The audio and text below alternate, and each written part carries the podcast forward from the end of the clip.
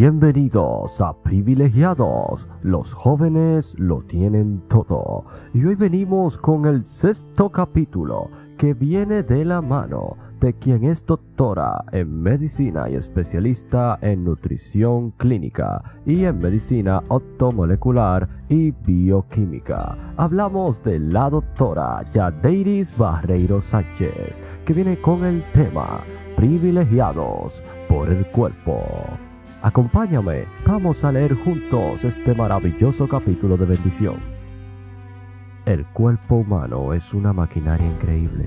La célula en su unidad funcional y se estima que tiene entre 30 y 40 billones de células que integran los cuatro tipos básicos de tejidos y esto conforman nueve aparatos o sistemas. Tienen aproximadamente 208 huesos 600 músculos, 75.000 enzimas, más de 65 tipos de hormonas y unos 100 billones de microbios que conviven de manera amigable con el organismo. Nuestro cuerpo trabaja en una perfecta sincronización y ni siquiera nos damos cuenta. Veamos por ejemplo el corazón. Es como una bomba que riega la sangre a todas las partes del cuerpo.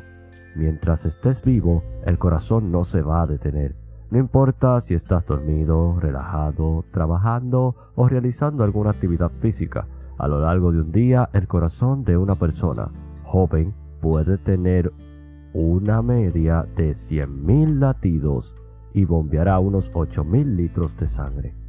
Imagínate por un momento si el corazón fuese una fuente.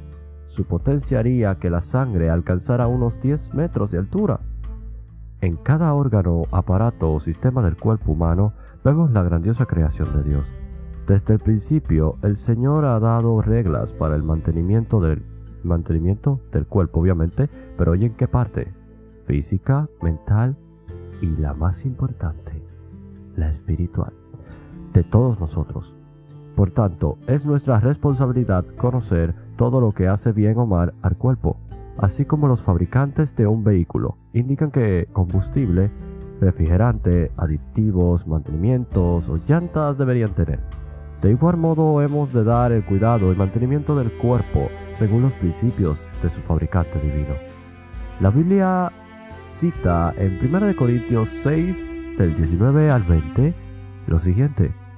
¿No saben ustedes que su cuerpo es templo del Espíritu Santo que Dios les ha dado y que el Espíritu Santo vive en ustedes?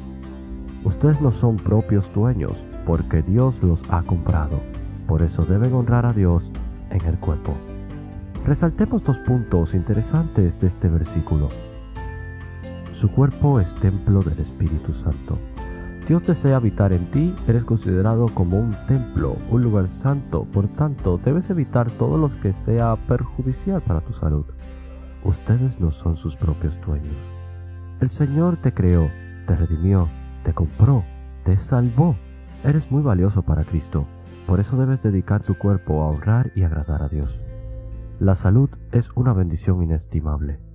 Está íntimamente, oye bien, íntimamente relacionada con la conciencia y la religión.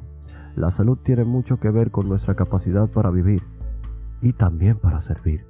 Por cuanto más perfecta sea la salud, tanto más perfecto será también nuestros esfuerzos para servir a Dios y a nuestro prójimo. La salud nunca es tan añorada o apreciada como cuando la pierdes. Hace unos años conocí a un señor que pasaba la mayor parte de su tiempo jugando juegos de azar, fumando drogas, consumiendo bebidas alcohólicas y productos muy cargados de azúcar, refinada y grasa. Uf, tremendo. También descuidaba sus horarios de comida y siempre decía que todo estaba bien, que no sentía nada malo. ¿Y qué? De algo la gente tiene que morirse. Pero antes de seguir, quiero que recuerdes lo siguiente. La salud tiene mucho que ver con nuestra capacidad para servir. Por cuanto más perfecta sea la salud, tanto más perfecto será también nuestros esfuerzos para servir a Dios y a nuestro prójimo. Que no se te olvide ese dato, ¿ok?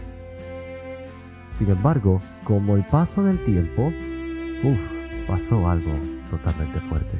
Se tornó obeso, desarrolló una esteatosis hepática severa, infiltración, grasa en el hígado y se le elevaron los triglicéridos. grasa en sangre y la glucosa, que viene siendo la parte del azúcar en la sangre. Lamentablemente su sistema metabólico sufrió mucho y desarrolló una cirrosis hepática, fibrosis, cicatrización, daño importante del hígado, que finalmente acabó con su vida. Se arrepintió bastante de lo que hizo contra sí mismo y pidió perdón a Dios. Sin embargo, ya los resultados de su descuido físico eran inevitables.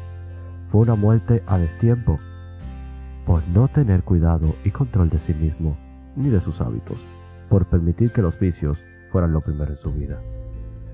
Ustedes no son propios dueños porque Dios los ha comprado y por eso deben formar, honrar y cuidar a Dios en el cuerpo. Así que no se te olvide eso tampoco. La Organización Mundial de la Salud, la OMS, define la salud como un completo estado de bienestar físico, que es la parte biológica, mental, que es la parte emocional, y social, y yo le agregaría el bienestar espiritual.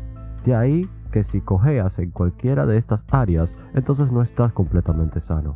Esto nos lleva a tomar en cuenta que existen contaminantes del cuerpo que pueden afectar la salud. Número 1.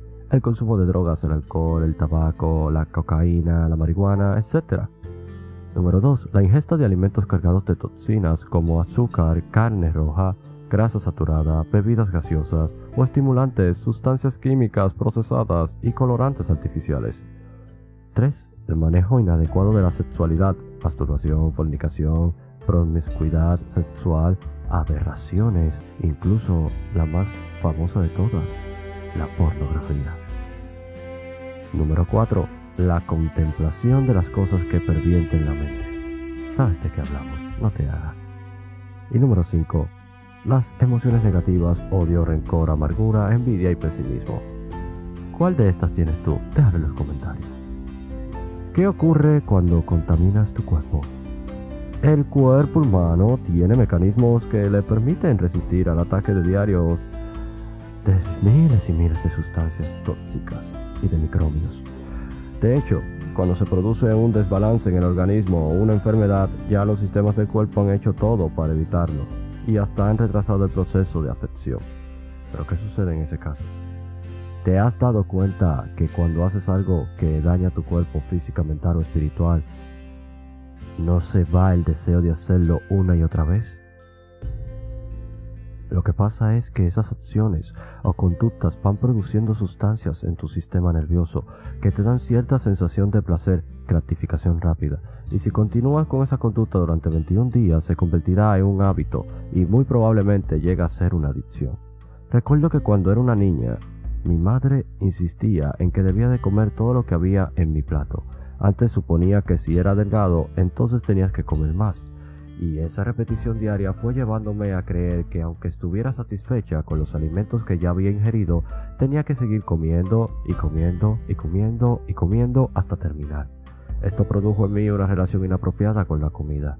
Crecí siendo una glotona y consideraba que eso era normal no obstante, mi peso estaba por debajo de lo adecuado para mi edad y estatura. Ya adulta, estudiando la Biblia, consejos sobre la alimentación de Elena Hart de White y libros de nutrición, entendí que estaba mal lo que hacía. Reconocí que debía cambiar y pedir perdón a Dios y le di las gracias totalmente por haberme librado de alguna enfermedad, así que propuse mejorar, empecé a hacer platos más pequeños, a masticar más despacio, a servir menores porciones de alimentos y poco a poco fui equilibrando las porciones de alimentos que consumía y eso me permitió llegar a tener un peso totalmente saludable. En mí, casi 20 años de edad de ejercicio médico, he visto que todo se puede perder, la salud por ignorar las indicaciones respecto al cuidado del cuerpo y por el daño que provocan las emociones negativas.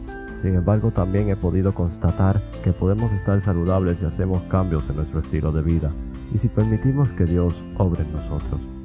En cierta ocasión evalué a una joven de 21 años que ya tenía un buen régimen de ejercicio, sin embargo no tomaba agua ni tampoco consumía frutas con regularidad. La mayor parte de su alimentación era a base de productos fritos y bebidas azucaradas. Luego de un tiempo empezó a sentir constantes dolores de cabeza y episodios de estreñimiento o constipación. Se sentía bastante incómodo y decidió buscar ayuda en mi consultorio. Las orientamos totalmente respecto a la hidratación y el azúcar.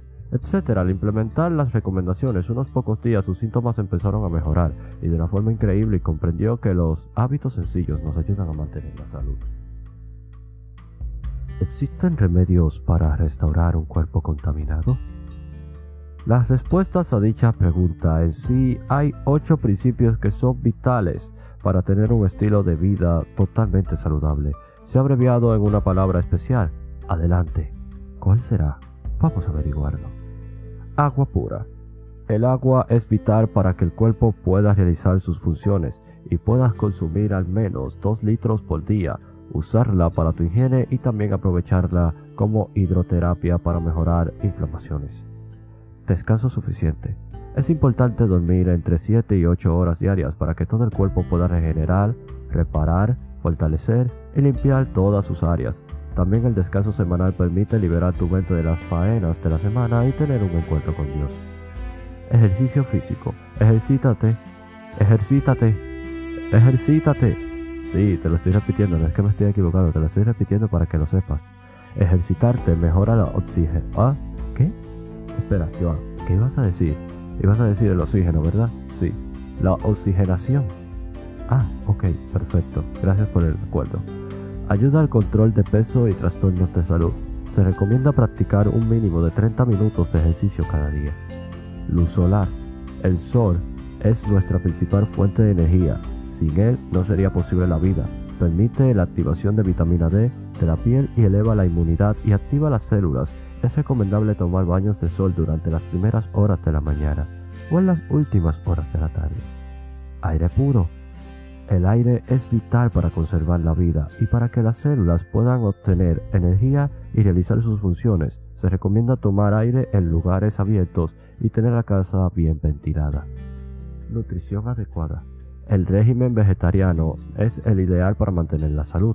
Si no eres vegetariano, la recomendación es ir aumentando el control del consumo de frutas, verduras, leguminosas y tubérculos e ir reduciendo el consumo de alimentos de origen animal de azúcar refinada y de productos procesados. Sigue el adagio que sigue y dice lo siguiente, desayuna como un rey, almuerza como un príncipe y cena como un mendigo. Temperancia. La temperancia es la abstinencia de lo malo y el uso moderado de lo bueno. Existen muchos productos que son nocivos para la salud, tabaco, alcohol, bebidas estimulantes y drogas y debes evitarlos completamente a toda costa. Esperanza en Dios y tener una actitud mental positiva. Tener fe en Dios te ayuda a estar en paz y en medio de las dificultades. El Señor te ama, búscalo de corazón, confía en su palabra, ten una actitud mental positiva y tendrás lo que dice en Proverbios 17:22. Buen remedio es el corazón alegre, con el ánimo triste resta energías. Si sigues estas recomendaciones, estoy segura de que evitarás muchos sufrimientos y podrás contemplar y compartir de una mejor forma todas las bendiciones que Dios tiene para ti. Realizar cambios pequeños es constante y son la clave para cuidar tu cuerpo. Y así terminamos este sexto capítulo. Así, amigos, el sexto capítulo, privilegiados por el cuerpo, de la doctora Yaderis Barreiro Sánchez. Y como siempre, tú sabes que te dejamos una preguntita para que la digas en los comentarios. ¿Cuáles elementos son contaminantes del cuerpo? ¿Por qué es importante aplicar los ocho principios de adelante? Te leo en los comentarios. Dios te guarde siempre y recuerda Cuida tu cuerpo, pues tarde o temprano, si no lo cuidas bien, te puedes lamentar. Dios te bendiga.